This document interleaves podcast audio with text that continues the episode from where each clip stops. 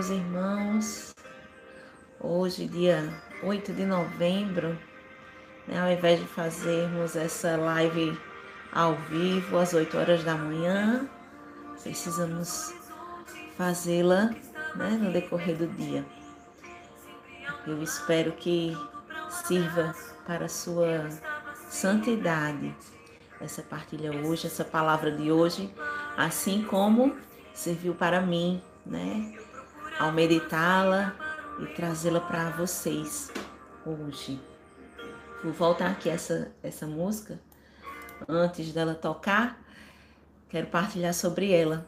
É uma música bem antiga de Vida Reluz, uma música que mexeu muito comigo. Não foi uma música muito estourada deles, assim, divulgada deles, mas que no meu tempo de AJC inquietou muito meu coração.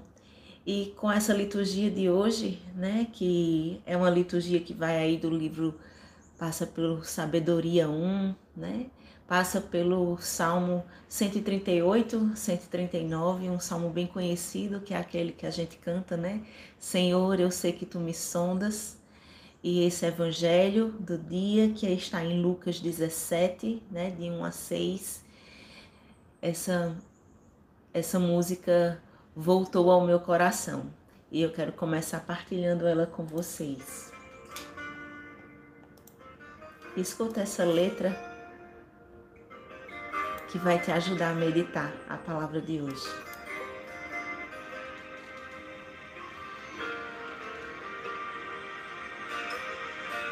Muito longe em outros horizontes, o que estava aqui perto de mim sempre ao meu lado, pronto para um abraço. Eu estava sempre a resistir. Essa solidão não parece ter fim. Eu procurava uma saída para o meu coração. Sempre tão distante, coração errante, acostumado a cair perdas eu tivera, continuava a seguir, mas por a mudou de lugar. Tanto tempo eu amei só pra tentar te encontrar.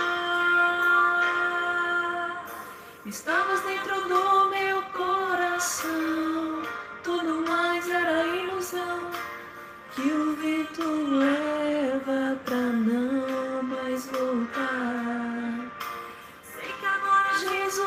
te encontrei e viver sem ti eu já não sei.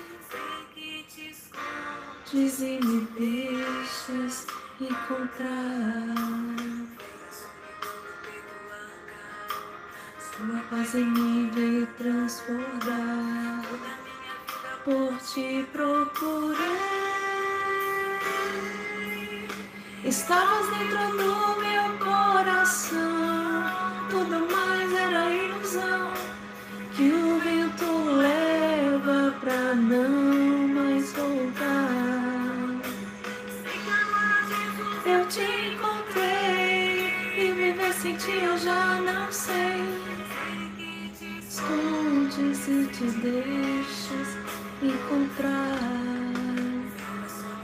peito arrancar, sua paz em mim veio transbordar, por te procurei.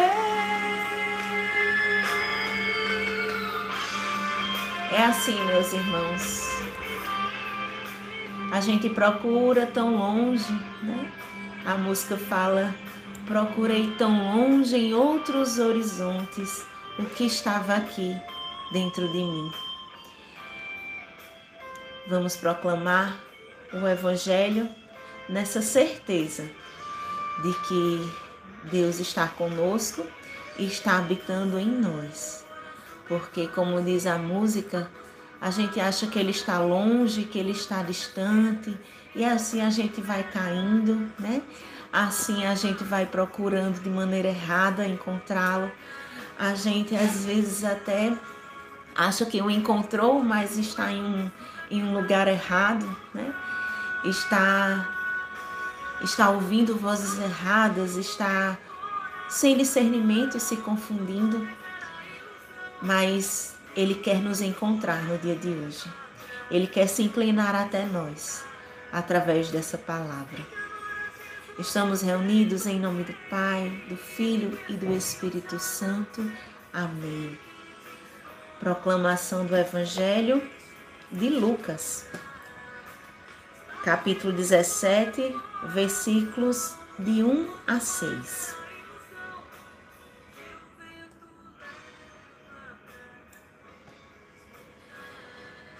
Jesus disse também aos seus discípulos: É impossível que não haja escândalos, mas ai daquele por quem eles vêm. Melhor lhe seria que se, se atasse em volta do pescoço uma pedra de moinho e que fosse lançado ao mar do que levar para o mal a um destes pequeninos. Tomai cuidado de vós mesmos. Se teu irmão pecar, repreende-o. Se se, repreende, se se arrepender, perdoa-lhe. Se pecar sete vezes no dia contra ti, e sete vezes no dia vier procurar-te, dizendo: Estou arrependido, lhe perdoarás. Os apóstolos disseram ao Senhor: aumentai-nos a fé. Disse o Senhor: Se tiverdes fé como um grão de mostarda, direis a esta amoreira: arranca-te e transplanta-te no mar, e ela vos obedecerá. Palavra da salvação. Glória a vós, Senhor. Meus irmãos, ontem, dia em que a liturgia, a liturgia diária, a liturgia de nossa igreja, veio nos convidar né, a celebrar, a festejar todos os santos. Né? A gente sabe que o dia de todos os santos é no dia 1 de novembro, mas a nossa igreja, por piedade, né, por, por até olhar por aqueles que guardam o domingo para o Senhor, vão à missa, mas ainda não meditam a palavra diariamente e não participam diariamente desses dessa liturgia, né, que a igreja nos oferece, coloca no domingo seguinte a festa, né, a qual celebramos. Então, ontem, dia 7 de novembro, foi o dia em que a liturgia se voltou para a festa de todos os santos. E não sei se você sabe, mas geralmente na liturgia da festa do dia de todos os santos, a gente medita as bem-aventuranças, que é o início do Sermão da Montanha. Né? O Sermão da Montanha que não é apenas um capítulo, né? não é apenas um momento, mas foi um, um ensinamento, foram as palavras, foi a orientação que o Senhor deu, a, o Senhor Jesus Cristo deu a todos aqueles que estavam seguindo, especialmente aos discípulos. Né? Ele tinha eleito os discípulos, chamado, convocado os discípulos e subiu ao monte. E ali no monte sentou com eles e passou a ensiná-los a ensiná-los como era viver, ansiar, né, desejar e anunciar o reino de Deus. Então, movidos pela palavra de ontem, né, por esse anseio de santidade, esse desejo de buscar as coisas do alto e de irmos ao encontro do Senhor, contemplá-lo face a face durante toda a eternidade, né, essa palavra nos vem hoje e eu quero especificamente meditar esse evangelho.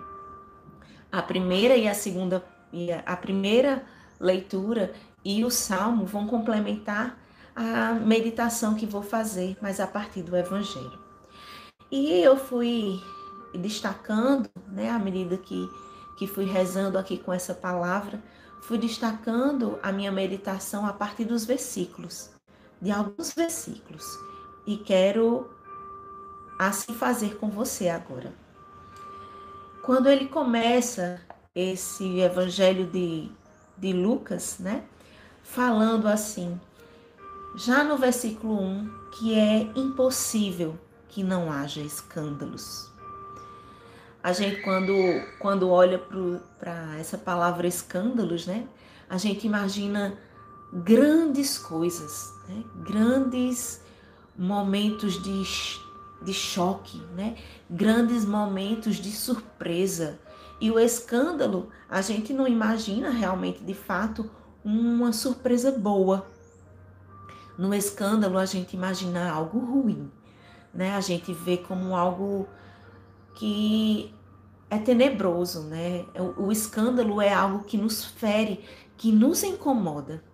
Então, verdadeiramente olhando para o escândalo e lembrando qual foi a palavra que nos foi dada no domingo para nortear toda a nossa semana, que, era, que é buscar o céu, que é buscar a nossa santidade, eu trago para vocês esse escândalo como o pecado. Vamos trocar essa palavra escândalo como para pecado? É impossível que não haja pecado.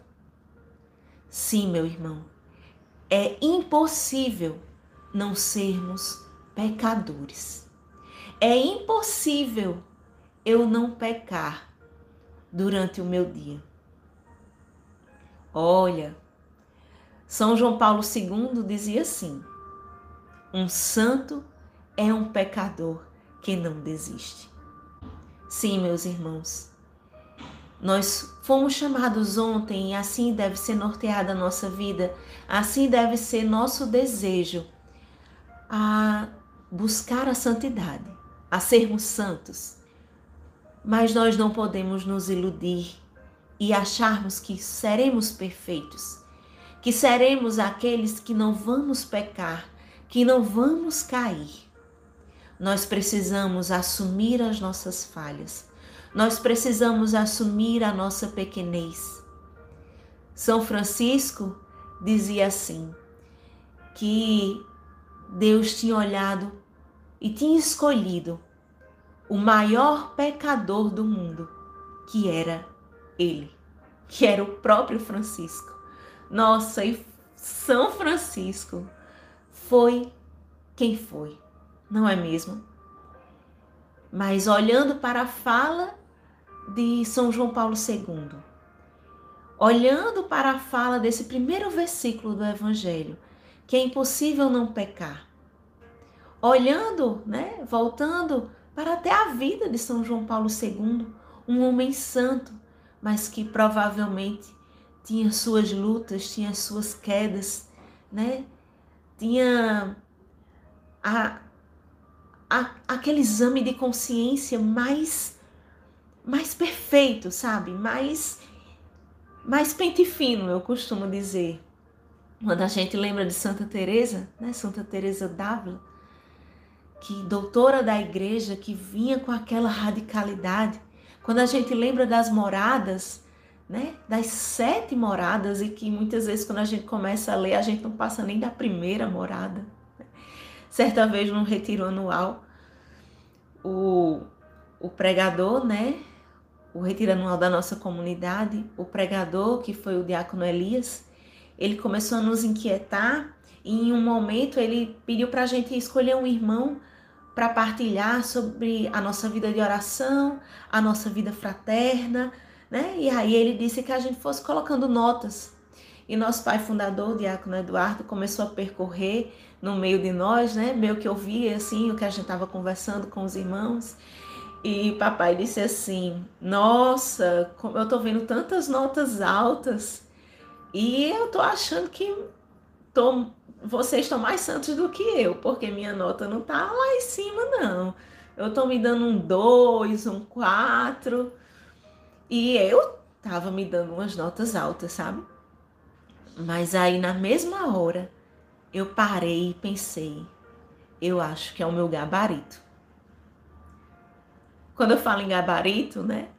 Eu falo naquilo que é o norte, naquilo que está constituído, está definido como um certo. eu estava usando um gabarito errado.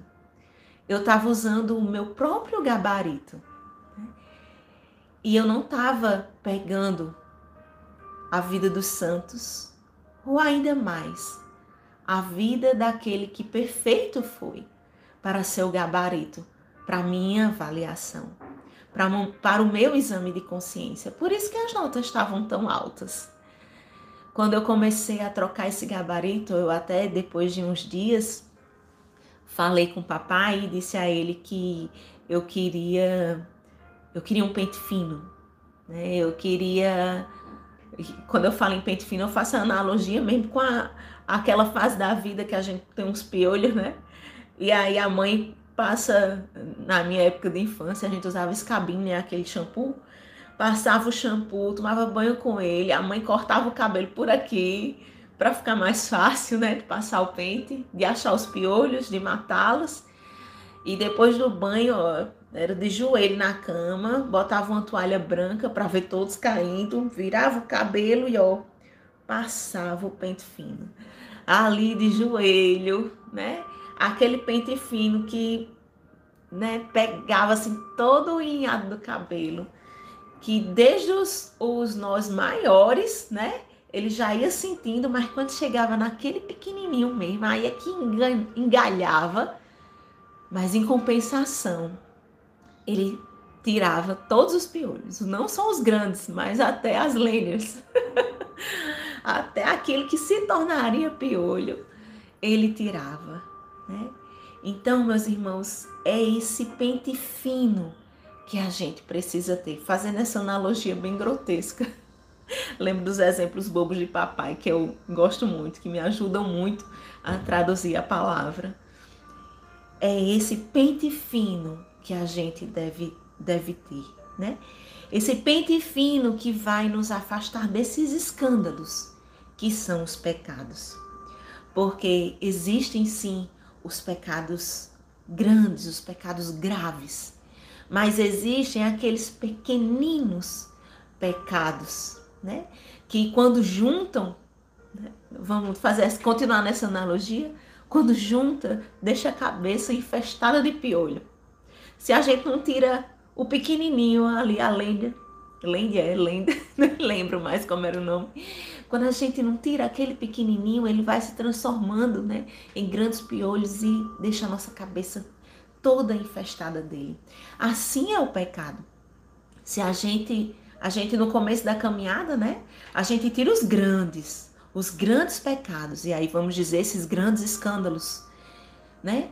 Mas a gente precisa também tirar esses pequeninos, porque se a gente quer ir ao céu, a gente não pode escandalizar nem os grandes, nem os pequenos. Não podemos ter nem os grandes pecados, mas também não os pequenos, né? Porque ele nos adverte ainda nesse primeiro versículo que ai daquele por onde o, o escândalo vem. Ai daquele, em outras traduções, ele diz assim que ai daquele que produz escândalos. Ou seja, meus irmãos, ai de nós, ai de mim, ai de você, se no dia de hoje vamos produzir escândalos.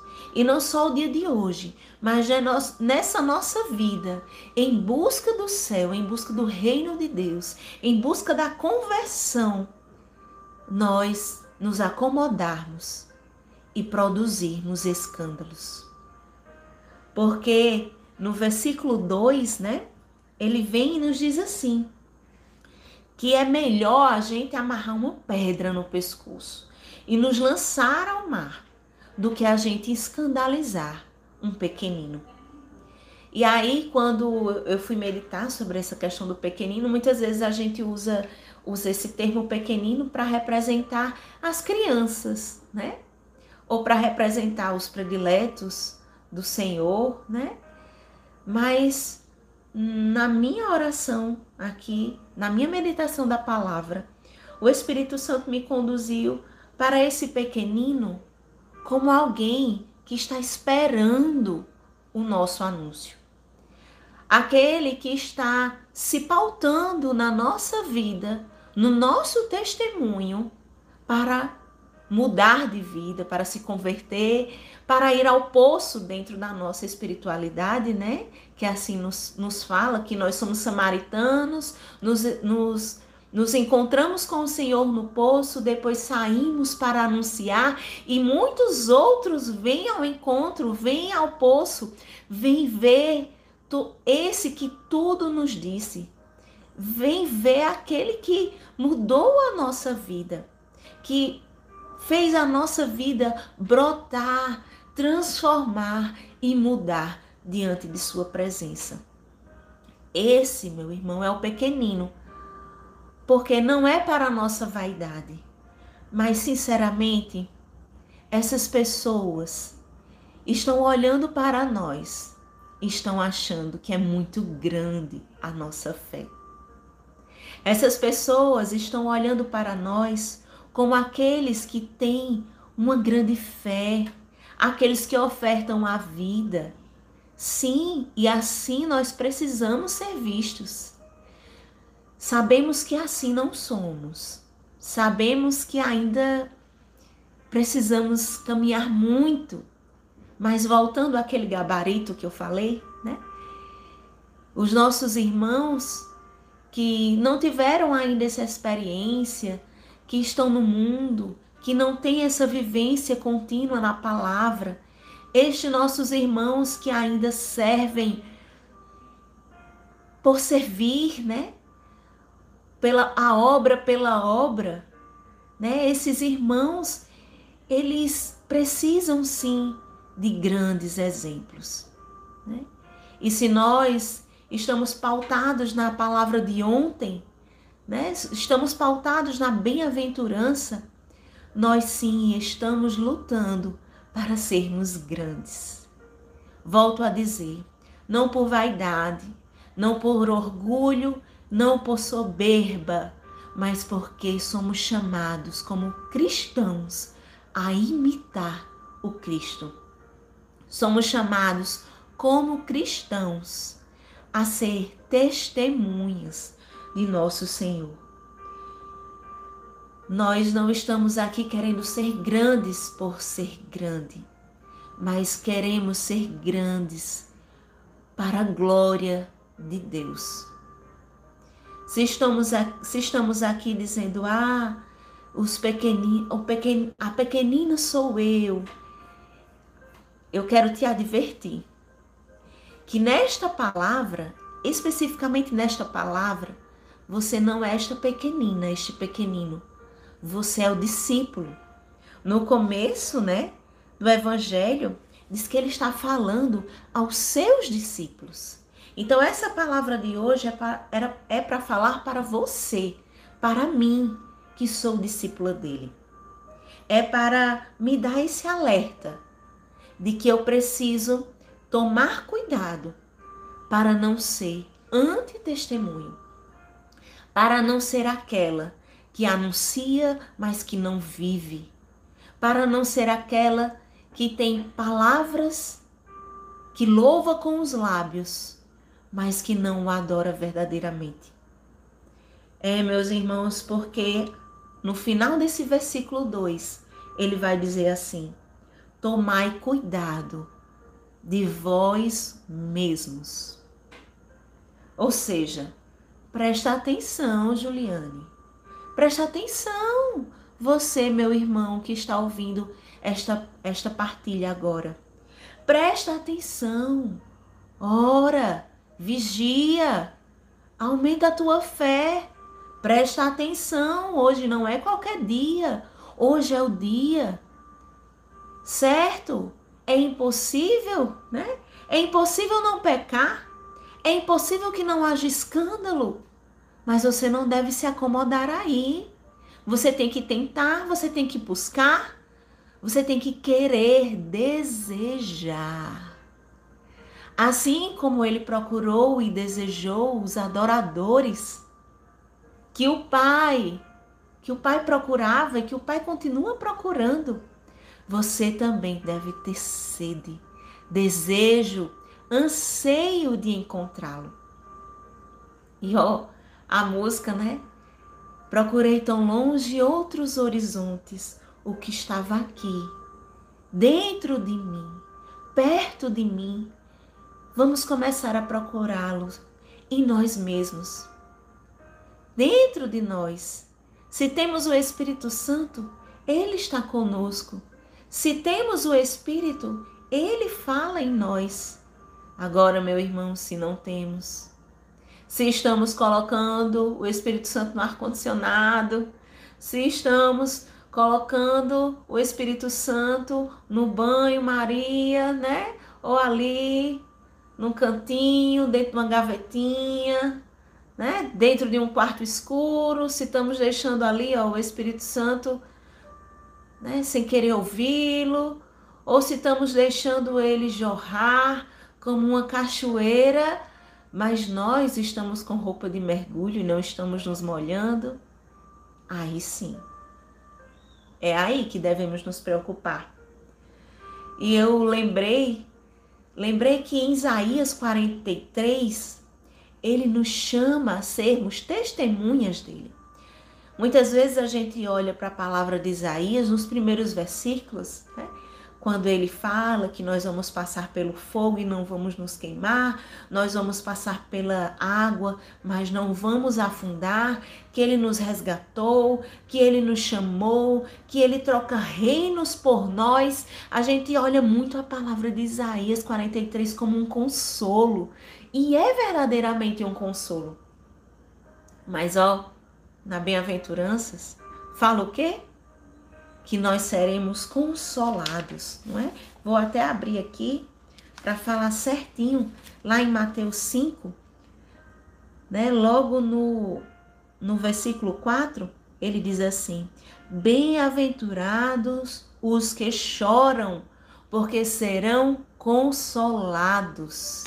Meu irmão, você será assim consolado, você viverá assim como bem-aventurado, você alcançará assim as bem-aventuranças.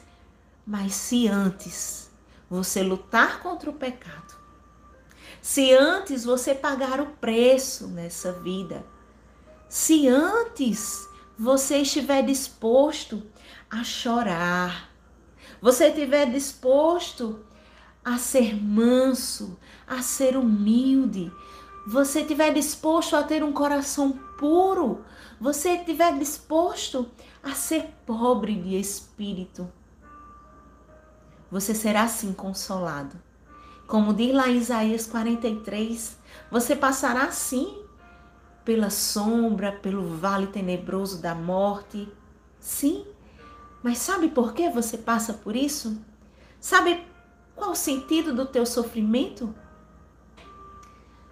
Para você ser testemunha dele. Vou até lá em Isaías agora, né? Não tinha, não tinha pensado em ir, não, mas agora o Espírito Santo está querendo que eu vá lá e diga direitinho como tá. Isaías 43, ele nos diz assim, né, depois de, de toda essa, essa passagem que, eu fa, que ele fala, né, de, de resgate, né, todo esse consolo que ele dá, ele, no versículo 6, ele começa dizendo assim, ó, devolve-os, direi ao centurião, e ao meio-dia, ele vai dizer assim, ó, não os retenha. Ele está dizendo isso ao centurião, né? Aquele que que estava fazendo a provocação.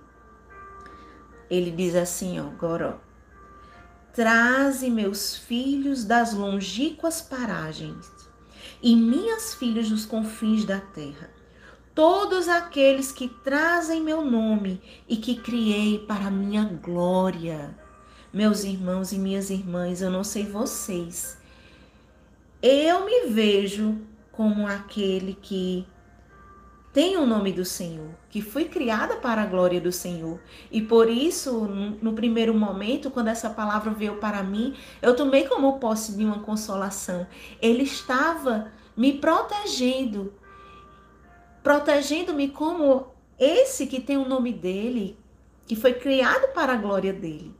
Mas eu também tomei esse trecho como posse de uma missão que eu preciso levar para ele os filhos de todos os lugares, das longínquas paragens. O filho que, ó, tá aí pelo mundo, o filho que tá com sede, que tá com fome. Porque só eu ser bem-aventurada? Eu quero que os meus irmãos sejam bem-aventurados comigo. Eu quero que você que está ouvindo essa partilha agora, busque o céu esteja comigo no céu. Traze meus filhos das longínquas paragens e minhas filhas dos confins da terra. Fazei comparecer o povo cego, apesar de ter olhos, e surdos, apesar de terem ouvidos. Sim, meus irmãos, nós não somos levantados santos apenas para nós mesmos. Nós não estamos procurando o Senhor em nós mesmos como uma autoajudinha, né? Como um autoconhecimento, um meditar para estar em paz consigo mesmo e pronto, é suficiente. Ah, eu sou mansa, eu sou humilde para mim mesma, para viver bem, para não ter agonias na vida, né? Não é romance, não é. O amor não é romântico. O amor é como está lá nas bem-aventuranças. Ó, ele termina as bem-aventuranças dizendo, no versículo 10, ele diz assim: Bem-vindos os que são perseguidos por causa da justiça, porque deles é o reino dos céus. E ó, bem-vindos sereis quando vos caluniarem, quando vos perseguirem e disserem falsamente todo mal contra vós, por causa de mim Alegrai-vos e exultai, porque será grande a vossa recompensa nos céus. Pois assim perseguiram os profetas que vieram antes de vós. Assim perseguiram os discípulos, assim perseguiram os apóstolos, assim perseguiram os primeiros cristãos, assim perseguiram os mártires, assim perseguiram os santos, assim perseguiram aquele que todo amor foi e foi até a cruz para nos dar vida e vida em abundância. Meus irmãos, precisamos ser esses, essas testemunhas. Lá em, em Isaías 43 ainda, no versículo 10, ele diz assim: Vós sois minhas testemunhas, diz o Senhor, e meus servos que eu escolhi, a fim de que se reconheça e que me acreditem e que se compreenda que sou eu. Nenhum Deus foi formado antes de mim e não haverá outros depois de mim. Sou eu, sou eu, Senhor. Não há outro Salvador a não ser eu. Fui eu quem predisse e salvei. E não um Deus estranho entre vós. Vós sois minha testemunha, diz o Senhor. Eu sou Deus desde toda a eternidade. Ninguém poderá escapar de minha mão. Quando exulto, quem poderia destruir minha obra? Ai, Senhor, tu que és Senhor de todas as coisas. Né? E esse trecho final de Isaías nada mais é do que reflexo dessa da primeira leitura de sabedoria. E do Salmo, Salmo de hoje, 138 e 139. Né? O, o, o, o Salmo 138 e 139, que muitas vezes a gente canta, né? Senhor, eu sei que tu me sondas, sabes todos os meus passos o, o livro de sabedoria, no versículo, no versículo 7 do, do capítulo 1, né? Que é a primeira leitura de hoje. O último versículo que meditamos hoje na primeira leitura é que ele diz assim: O Senhor, o Espírito do Senhor enche toda a terra. Mantém unida todas as coisas e tem conhecimento de tudo o que se diz. Sim, meu irmão, para ser santo, devemos sair da fachada. Para ser santo, volto aos pequenos escândalos, às leis, né? Aos pequenos pecados, aos veniais, às pequenas coisas. Nós devemos ser santos até no pouco, sabe? Quando ele nos fala aqui que nos sonda por completo, que nos conhece por inteiro, que sabe de tudo. Ele sabe de tudo, não só do mundo, ele não está dizendo só das grandes coisas, né? Ele está dizendo só como vai ser o dia de hoje, quanto de calor vai fazer, como está fazendo muito. Ele não está dizendo que sabe, ah, quando uma pessoa vai se drogar, que é uma grande ferida para ele, né? Quando um, alguém vai cometer adultério, que é uma grande ferida no coração dele. Quando alguém vai abjurar a fé, que é uma grande ferida no coração dele. Quando alguém vai sombar da fé, que isso é uma grande ferida para o coração dele. Mas, meus irmãos, vamos imaginar, tem uma, uma historinha boba, né? De uma, uma grande parede, ou era uma cerca, não estou lembrada, enfim, mas que se foi pegando, pregando pequenos pregos, né? Pequeninos pregos, eram pequenos pregos. E ali foi se pregando, se pregando, aqueles pregos, aqueles pregos. E depois, ah não, não quero mais esses pregos aqui, vou retirar. Retiro esse prego, retiro esse prego, retiro esse. E ficaram lá as marcas. As marcas dos pregos. Eram pequenos pregos, meus irmãos, mas ficam as marcas. São pequenos pecados, sim, pequenos, mas ficam ali as marcas. E somos chamados nesse caminho de santidade a olhar para essas pequenas coisas. Voltando ao, ao evangelho do dia, né? Ele vai dizer assim, entrando né, nesse, nesse trecho, a partir do versículo 3, em que ele vai dizer assim: se teu irmão pecar, repreende-o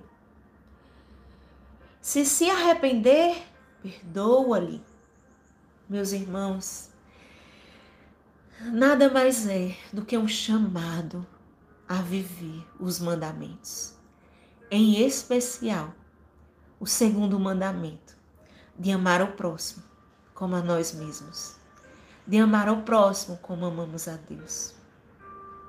Sim, meus irmãos, na semana passada as partilhas mexiam muito conosco em relação ao amor ao próximo, não é, é mesmo? Eu até é, fiz uma pequena partilha no ofício a Nossa Senhora que fizemos sábado, lá na, na Casa da, da Misericórdia, em que, sem eu perceber, né, eu partilhei, sem eu saber, mas conduzida pelo Espírito, partilhei as bem-aventuranças e partilhei dessa minha inquietação, né? Por, por esse convite de amar ao próximo. Porque, meus irmãos, ele nos fala que nos chama, nos impulsiona como discípulos a se vermos o nosso irmão pecando, cuidar dele. E isso nada mais é do que amor. Precisamos ir até o nosso irmão, advertir, ensiná-lo, né? Precisamos chegar ao nosso irmão e orientá-lo, encorajando-o. Isso não é, não é agir com falta de caridade. Isso não pode ser julgamento, mas isso deve ser amor. Isso deve ser um cuidado de Deus com o outro através de nós. E sinceramente, meus irmãos, cuidando dos, dos outros, nós estamos cuidando de nós mesmos. Porque o outro só me escuta, o pequenino só me escuta se nas pequenas coisas eu testemunho o meu Senhor. Se nas pequenas coisas eu amo a Deus sobre todas as coisas. O primeiro mandamento. Quando ele fala que se o, se o irmão se arrepende, eu devo continuar amando e perdoando. Meus irmãos, por isso que é claro que não é um julgamento, que não é um sincericídio, né? Que não é uma falta de caridade. É acolher a dor, o pecado do irmão, orientá-lo para que não volte a pecar. E através disso, ele se arrepender. Se arrepender e tentar não mais pecar. Mas ora, meu irmão, ele nos disse que não há, não há possibilidade de não pecar mais. Então, ó, teu irmão, mesmo depois que você falou, mesmo depois que você orientou, mesmo depois do testemunho que você deu, ele voltou a pecar. E aí o que é que ele diz? Ame-o novamente. Perdoe quantas vezes forem necessários. Agora ele diz, né? Que o irmão se arrependeu. O irmão precisa estar arrependido. O irmão se arrepende, mas não significa que ele não peca mais. Quantas e quantas vezes olhemos para nós mesmos, quantas e quantas vezes nós assumimos um pecado e dizemos que não vamos mais cometê-los pedimos a reconciliação, pedimos o sacramento da confissão e nós voltamos a pecar. Nós voltamos a cometer aquele pecado. Porque, meus irmãos, perfeito é o Senhor. Porque ainda estamos longe, mas não podemos desistir. O santo é um pecador que nunca desiste. São João Paulo II, rogai por nós. Meus irmãos não têm número. Meus irmãos não têm limite. Para este amor, para o amor de Deus, não deve haver limites. E se somos chamados a ser como Ele é, se somos chamados a ser sal e luz no mundo, que lá em Mateus, depois das bem-aventuranças, Ele nos chama e nos diz que nós somos sal e luz no mundo, não há limites para nós também. É difícil? Não estou dizendo que é fácil, não. As bem-aventuranças, ó. As bem-aventuranças é uma cartilha de gabarito alto. O gabarito não é o nosso. O gabarito não é o que éramos antes e o que somos agora. Sim, porque se você está dando passos na caminhada, hoje você olha para trás e hoje você Vou usar essa palavra não como um vício e um pecado, certo? Mas como algo bom. Você olha para você hoje você se orgulha. Você se orgulha de estar mais em Deus, você se se admira de não ser mais quem você era, era antes? Sim, meus irmãos, louvado seja Deus por isso. Mas o gabarito ainda não foi todo acertado o gabarito não foi todo acertado. E eu falo isso com vocês assim nessa, nessa, nessa tranquilidade e empolgação, porque a gente precisa sim se alegrar. Alegrai-vos e exultai. Porque é a partir dessas lutas que conseguirão o céu. Ele não nos falou isso no final da bem-aventurança? Porque se a gente for olhar o pecado pelo pecado, se a gente for olhar agora dizer que, ah, se não tem jeito de não pecar, então fica por isso mesmo. Se a gente for cometer o pecado, achando que depois a gente se confessa e tá tudo bem, não é desses o reino dos céus. O reino dos céus é aquele que renuncia é aquele que se arrepende verdadeiramente. é aquele que luta insistentemente, constantemente, todos os dias. Em várias partilhas que fiz, né? Não só aqui no, no YouTube, mas especialmente como formadora da fase São Bento da comunidade católica em adoração, ou com minhas irmãs missionárias de aliança, eu falo de como é difícil para mim ser mansa. E olho para mim, vejo o quanto Deus me banhou de sua misericórdia, o quanto eu sou chamada a ser misericordiosa. Eu olho para trás e hoje eu vejo que eu já sou misericordiosa, mas é pouco. É pouco, meus irmãos, porque quando eu olho para as minhas impaciências, quando eu olho para as minhas agonias, para as minhas irritações, quando eu olho, sabe, e vejo quanto falta ainda caridade para mim, e não é com grandes coisas, não. Voltando às grandes e às pequenas coisas, as grandes eu acho que eu até consigo, sabe? Mas quando vem para aquele compromisso constante, para aquele dia a dia, para aquela oferta da viúva das duas moedinhas, eu me pego ainda, sabe, presa, murmurando, ou ai, suspirando, ai Senhor, mais essa. Ai Senhor, até quando? A gente não pode desejar a glória e o céu, porque a gente não aguenta mais a cruz daqui, hein?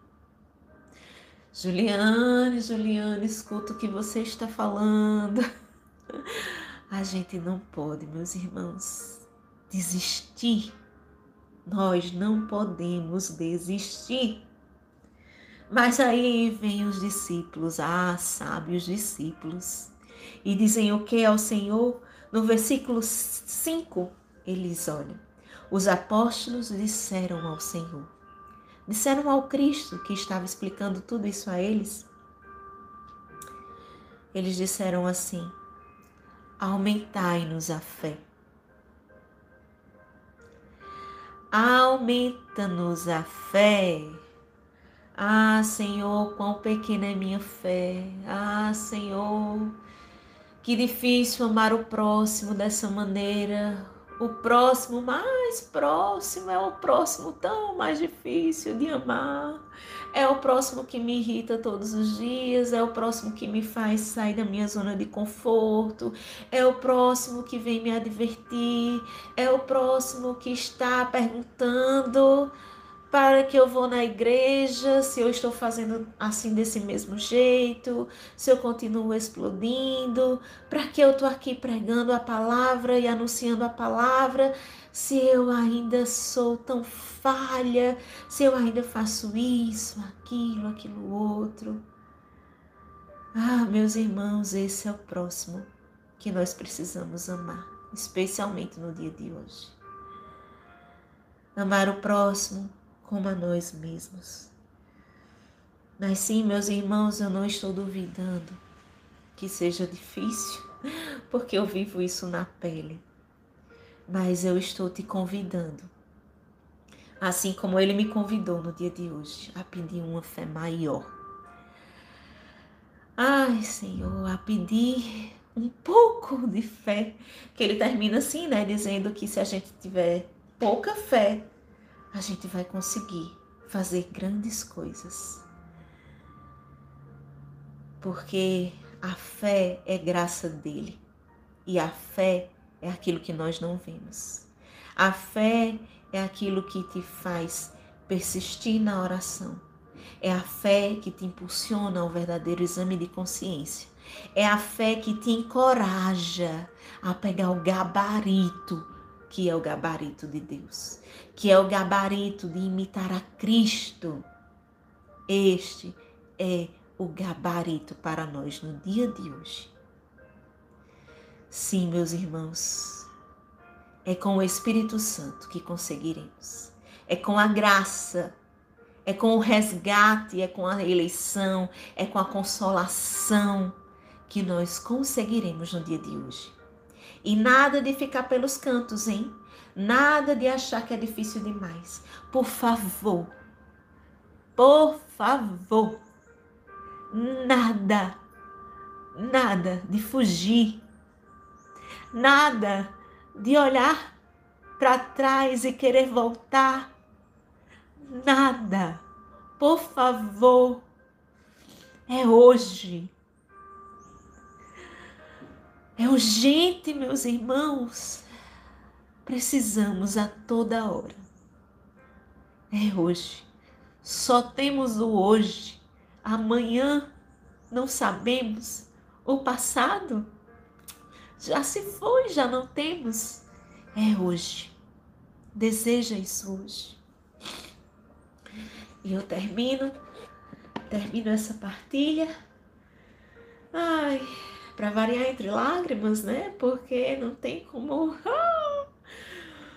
ficar ficar com essa palavra e sem ficar mexida, né? Rezar com essa palavra sem ficar mexida. Mas vamos, vamos em busca, em busca dele, que tudo pode tudo pode até nessas miseráveis almas que são as nossas. Então termino com a mesma música que iniciei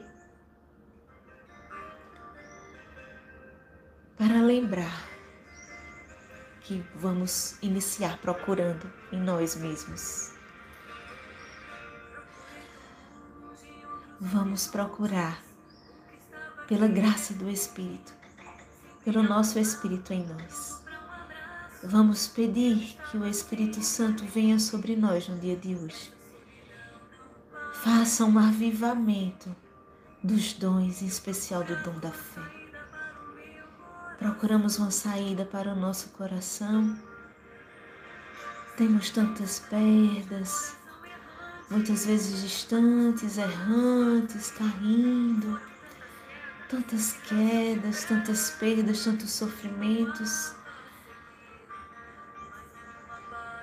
mas que uma pequena palha, que uma pequena faísca, uma pequeno, um pequeno grão de fé já seja suficiente, Senhor, dá-nos essa graça. Estavas dentro do meu coração, tudo mais era ilusão, que o vento leva para não mais voltar. Sei que agora, Jesus, eu te encontrei e viver sem ti eu já não sei. Sei que te escondes e me deixas encontrar. Meus irmãos, peço agora, venha em meu coração. Medite com o Salmo 38 e 39. Mas na consciência de que em muitos momentos você quer fugir.